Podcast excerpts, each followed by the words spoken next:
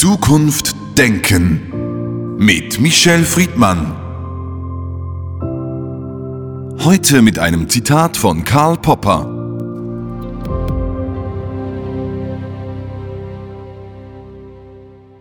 Unsere Einstellung der Zukunft gegenüber muss sein, wir sind jetzt verantwortlich für das, was in der Zukunft geschieht.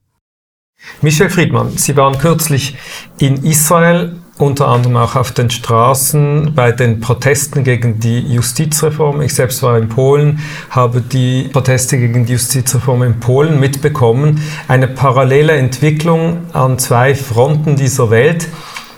Zuerst, wie war es auf den Straßen zum ersten Mal wieder seit langer Zeit als Protester? Also für mich war es eine, eine Sauerstoffzufuhr zu erleben, es waren in Tel Aviv ungefähr 100.000 plus Menschen unterwegs.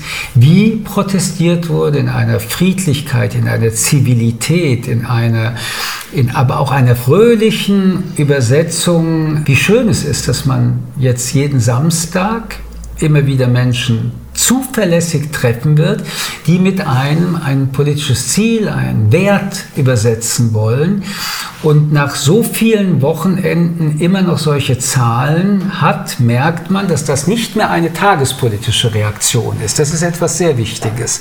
Die Regierung Netanyahu kann sich nicht mehr darauf verlassen, dass sich das abbebt. Im Gegenteil. Man kann davon ausgehen, dass solange diese Regierung in diesem Schwebezustand oder weitergehend Demokratierechte abbauen will, ihre Politik verwirklichen will, sie mit einer quantitativen Bevölkerungsgruppe zu tun hat, die eine eigene Qualität hat. Das ist keine Quantität negligible mehr, die Politik aushalten kann. Und die Debatten waren spannend und äh, die familiäre äh, Stimmung war, äh, war spannend. Aber bei allem war klar, äh, wir wollen nicht, dass diese Regierung Netanyahu eine Zukunft hat. Und ob der eine das mit Ben Gwir diskutiert oder mit Religiösen diskutiert, am Ende wurde diskutiert, eine solche Regierung, die bereit ist und das auch offen sagt, demokratische Standards abzubauen, wollen wir nicht zulassen. Und man muss ja auch ein erstes Ergebnis sehen. Die Regierung Netanyahu ist in der Geschwindigkeit ihrer Pläne, Gesetze zu machen, deutlich langsamer vertaktet.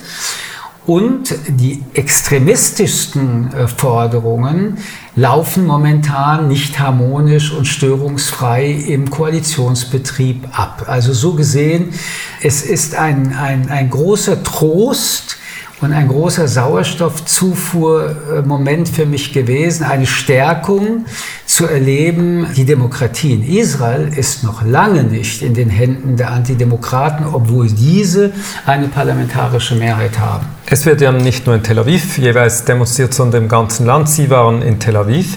Was waren Ihre Eindrücke? Also wie heterogen oder wie homogen ist diese Protestbewegung? Wen haben Sie da so getroffen? Auch das ist die spannende Erkenntnis.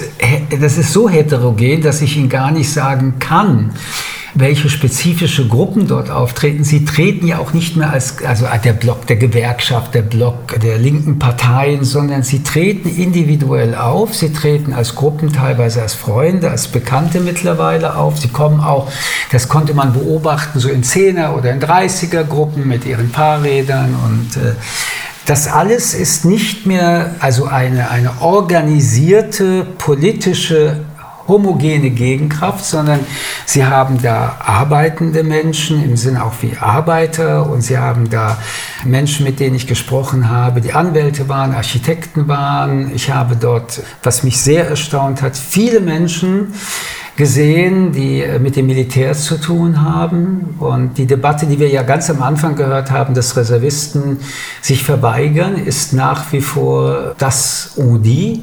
Es bleibt. Und ich glaube, auch das ist das Besondere an diesen Demonstrationen und deswegen auch diese Harmonisierung. Die Menschen kommen ganz individuell aus ihrer individuellen Sozialisation, aus ihrer Überzeugung und treten in diesen Demonstrationsraum ein und bringen sich so mit. Und damit wird diese Demonstration heterogen und nicht ideologisch. Hätten wir eine rein ideologische Konfrontation zwischen links und rechts, hätten wir eine dieser typischen Pro- und Kontrasituationen, dann wären die Demonstrationen auch nicht so stabil friedlich sondern es geht um etwas sehr Grundsätzliches. Und diese Grundsätzlichkeit wird aus den vielfältigen Perspektiven von Bürger und Bürgerinnen vertreten und an den Demonstrationen eingebracht. Dieses Grundsätzliche könnte man ja sagen, um das geht es ja immer, wenn demonstriert wird. Was unterscheidet sich jetzt hier und wieso ist das Ganze so nachhaltig? Also geht es wirklich um Leben und Tod der Demokratie und das ist das, was die Leute auf die Straße bringt? Ich glaube nicht, dass es ums Grundsätzliche in normalen Demonstrationen geht, sondern ums Konkrete.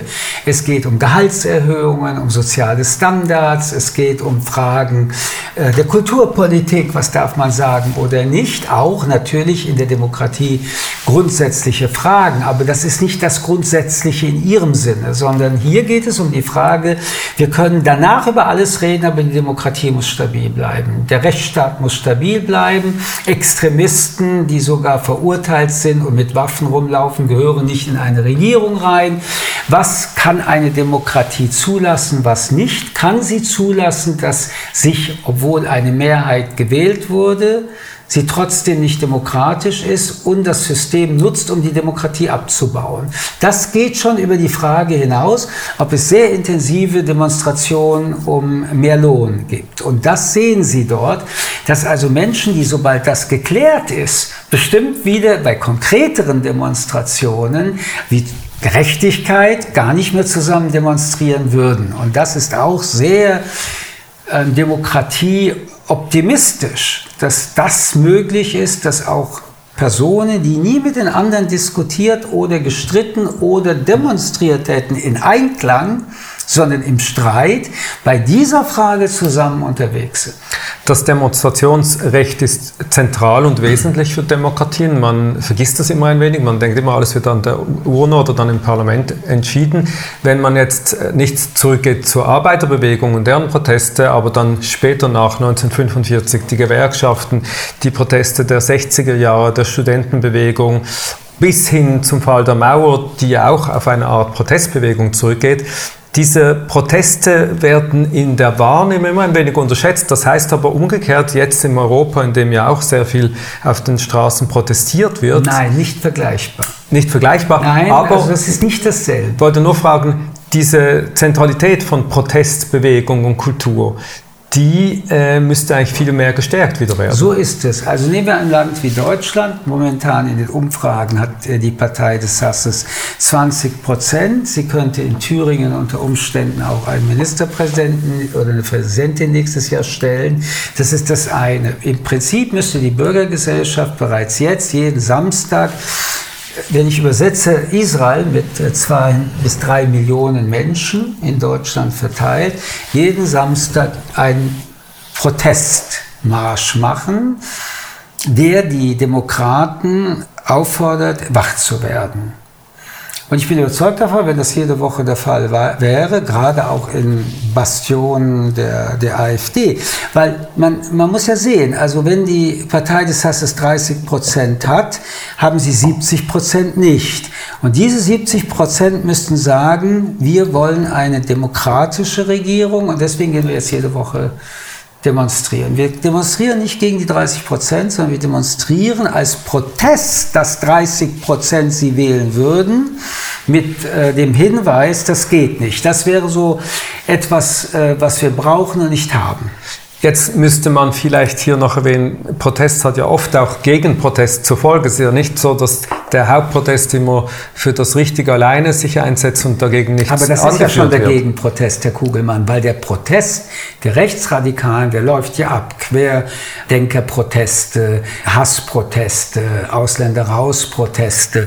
Die Parteien des Hasses sind ja auf der Straße und protestieren für ihre Ziele. So gesehen, über die Proteste, die wir reden, das sind ja schon die Gegenproteste. Nur ich mag nicht, dass die Motivation darin besteht, ein Gegenprotest aufzubauen. Ich mag vielmehr, dass dieser dynamisch zwar Gegenprotest ein Für und nicht Gegenprotest ist. Sie waren ja selbst mal Politiker und Mitglied in einer Partei, jetzt nicht Exekutivpolitiker. Aber was glauben Sie, wie fest haben eigentlich diese Proteste, diese Bilder von den Straßen, gerade in unserer medialen Zeit, Einfluss auf die Politik? Einen sehr großen. Vor allen Dingen, wenn sie konstant bleiben. Also machen wir es sich vor. Die Eintagsfliege kann äh, sogar fünf Millionen Menschen äh, rausbringen. Das wird Politik beobachten, aber nicht erschüttern. Aber je konstanter, verfestigter und strukturierter und zuverlässiger Protest kommt, desto mehr ist es ja auch eine mediale Vermittlung, die durch die sozialen Netze ja noch einmal das 10 bis 20 Jahrhundertfache an Kommunikation herstellt, als sagen wir die Millionen Menschen, die gerade auf der Straße sind. Und ich glaube nicht, dass Politik, wenn das über Monate stattfindet und eine gewisse Quantität erreicht hat, die zu einer eigenen Qualität wird, das nicht beobachten und darauf eingehen kann. Also wenn in diesem Land jede Woche zwei oder drei Millionen Menschen für ein Ziel demonstrieren, hält das Politik nicht aus, äh, wie die drei Affen das nicht zur Kenntnis zu nehmen. Das hat man gesehen bei allen regelmäßigen Demonstrationen, wie Sie es angeführt haben, Montagsdemonstration, Chile Jaune, Friday for Future. Wie ist es denn mit den aktuellen Klimademonstrationen? Was glauben Sie, haben die für einen Impact auf die Politik? Wenn Sie so wollen, haben wir gerade eine große Krise der äh, Umweltbewegungen und der Umweltdemonstrationen wir erleben ja, dass die radikalisierte Version der letzten Generation die gesamte mediale Welt beschäftigt, aber nicht mehr wie bei Fridays for Future in der Frage, was ist mit Umwelt, sondern was ist mit Gewalt, was ist mit Radikalisierung, was ist mit zivilen Ungehorsam. Das heißt, das ursprüngliche Thema der Inhalt der Demonstration wird umgeleitet in Formfragen und dann aber auch in Verfassungsfragen. Das führt dazu, dass solche Demonstrationen ihren Effekt nicht umsetzen, aber denjenigen, die das bisher friedlich und kontinuierlich gemacht haben, den Raum der Langeweile anbieten. Denn das, was die gemacht haben, ist, was die Berichterstattung angeht und weitermachen, konkurrenzlos im Vergleich zu diesen unglaublichen Initiativen, die Menschen, die den zivilen Ungehorsam wählen, durchführen. Und wir müssen dabei bleiben. Am Ende ist alles eine Wahrnehmungsfrage, eine Kommunikationsfrage. Und politische Kommunikation ist wichtig und sie entsteht darin, dass viele Leute etwas zur Kenntnis nehmen, darüber Debatten entstehen, Streit zu Hause entsteht, im Büro entsteht. Das ist bei Fridays for Future leider mittlerweile, das kann sich wieder ändern, durch die letzte Generation und auch radikalere Bewegungen überall in der Welt hinten angestellt und das Thema von der Demonstrationskraft verschoben. Jetzt haben wir gesprochen über Demonstrationen, Proteste in Demokratien. Es gab ja in den letzten Jahren immer wieder eindrückliche Beispiele in Diktaturen oder autokratischen Staaten wie die Schirm Revolution in Hongkong, äh, die Demonstrationen gegen die Pandemieverordnungen in China. Es gab sogar Belarus. Belarus. Belarus ist das äh, klassische Das klassische Beispiel. Sogar am Anfang des Krieges der Russen gegen die Ukraine gab es Proteste in Russland. Ähm, das sind natürlich mutige, lebensgefährliche Proteste und Manifestationen. Ja, und sie sind in der Regel erfolglos im Land nicht in ihrer Wirkung außerhalb des Landes. Wir haben gesehen, wie die Menschen, die in Belarus demonstriert haben, in brutalster Gewalt niedergeknüppelt wurden, in Gefängnisse geworfen sind. Das heißt nicht, dass die, die aktiv sind, still sind, aber sie agieren nicht. Und sie haben keine Öffentlichkeit, sondern nur eine Öffentlichkeit, die man außerhalb der Länder produziert. Ich glaube, dass der Iran, den müssen wir dann in dem Zusammenhang noch dringlicher nehmen, denn dort erleben wir, dass auch die Außenwelt sich nicht mehr dafür interessiert. In ihrer Innenwelt nach wie vor demonstriert und mutigste Frauen äh, nicht nachgeben, aber da der Resonanzboden in der Berichterstattung, in der Wahrnehmung in der Welt, auch in Europa zurückgegangen ist, ist deren Chance, wenn sie innen niedergeknüppelt werden und in der Welt das nicht beachtet wird, gleich null. Und da sehen wir dann äh, doch, äh, was Demokratie bedeutet. Wir werden in Demokratien Demonstrationen nicht verhindern können, außer sie sind gewaltsam. Wer das tut, ohne dass bereits die Demokratie zerbröselt ist, gräbt sich sein parteipolitisches Grab. Nochmals zurück zu den Diktaturen. Die Diktatoren in der Regel fürchten nichts mehr als die Straße. Was wäre dann für die Bevölkerung in solchen Ländern die Möglichkeit zu protestieren, ohne das eigene Leben zu riskieren? Ja, Sie müssen schon das System der Angst in der Diktatur nochmal erläutern die, die verhaftet werden, die, die ins Gefängnis kommen, die, die in den modernen Gulag-Gefängnissen sitzen, ist das eine. In der Diktatur können sie aber präventiv auch heute nach 10.000 Menschen aus ihren Wohnungen schleifen und auch sie zum Verschwinden bringen. Und je mehr Menschen zum Verschwinden gebracht oder in elendsten Gefängnissituationen vegetieren, und die Bevölkerung das Gefühl bekommt, wir können ja nichts dagegen machen, desto besser funktionieren die Einschüchterungsmethoden. Und in der Tat, wer dann noch etwas tut, ist mutig im Sinne, das muss man doch auch mal beschreiben, dass er wiederum sein Leben riskiert. Weil das Wort Mut ist hier so verwässert, dass ich es nicht ohne Definition anwenden möchte in Diktaturen. Sie sind nicht mutig, sie riskieren ihr Leben. Das ist noch ein ganz anderer Begriff. Und Diktatoren sorgen dafür, dass ihr subjektives Risikogefühl, dass das Leben geopfert werden kann, weil das System sie sofort äh, in Griff hat, führt dazu, dass die Möglichkeiten, nicht der Wille, in einen stillen, in einen unterirdischen Prozess zu gehen, von immer weniger Menschen gelebt wird, was ich niemandem vorwerfen kann. Ich kann es hier den Menschen vorwerfen. Ich kann in der Demokratie Menschen fragen, kritisch und äußerst angespannt, geht's noch? Ihr demonstriert nicht? Ihr sagt, das hat überhaupt keinen Sinn? Ja, was hat denn dann für euch noch demokratisch Sinn? In Partizipation.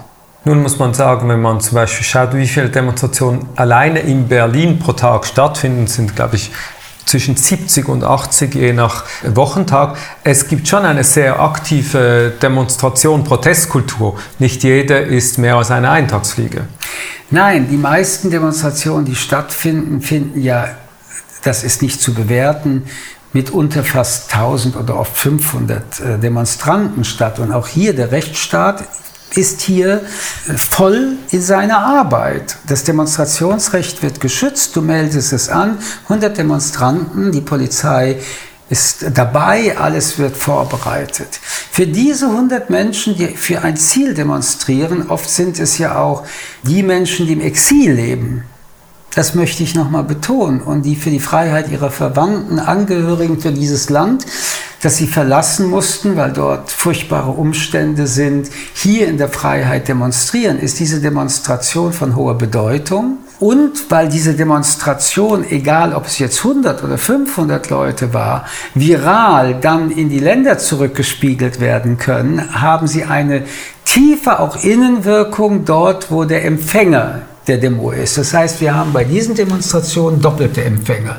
Hier im Land, wie weit es geht, Menschen dann doch einen, zwei, drei aufmerksam zu machen, wie die Situation in Tibet ist, aber gleichzeitig den Menschen in Tibet zu versichern, wir denken an euch, also unser Exil macht uns nicht nur wohlhabend, sondern wir bleiben dabei, dass wir an eure politische äh, Qual denken, die wir hier im Exil nicht leben. Das ist das eine. Aber wir reden vom etwas anderem. Das ist ja die Frage der Wirkung. In großen Fragen, wir sehen das äh, in Israel, ist eine kontinuierliche friedliche Demonstrationskultur wirksam. Ich habe friedlich gesagt, weil ich beispielsweise die Demonstration in Frankreich mit Legion und anderen, die ja auch in Hunderttausenden unterwegs sind, als nicht äh, glücklich empfinde. Erstens, und jetzt kommen wir darauf, da geht es wirklich um die Frage Rente 62, 64. Da geht es um sehr partikulare Fragen und da geht es eben zu oft auch um Gewalt. Und es geht um richtig, falsch, ähm, sich durchsetzen, nicht durchsetzen. Währenddessen das, was wir am Anfang diskutiert haben, da geht es um alles. Und da geht es ja auch nicht um richtig und falsch. Es geht um Demokratie oder keine. Michel Friedmann zum Schluss gefragt, welche Themen bringen Sie hier auf die Straße in Deutschland? Alle Themen, die zu tun haben mit der Missachtung von Menschenrechten und Menschenwürde. Vielen Dank für das Gespräch. Zukunft Denken mit Michel Friedmann. Ein Podcast des jüdischen Wochenmagazins Tachles.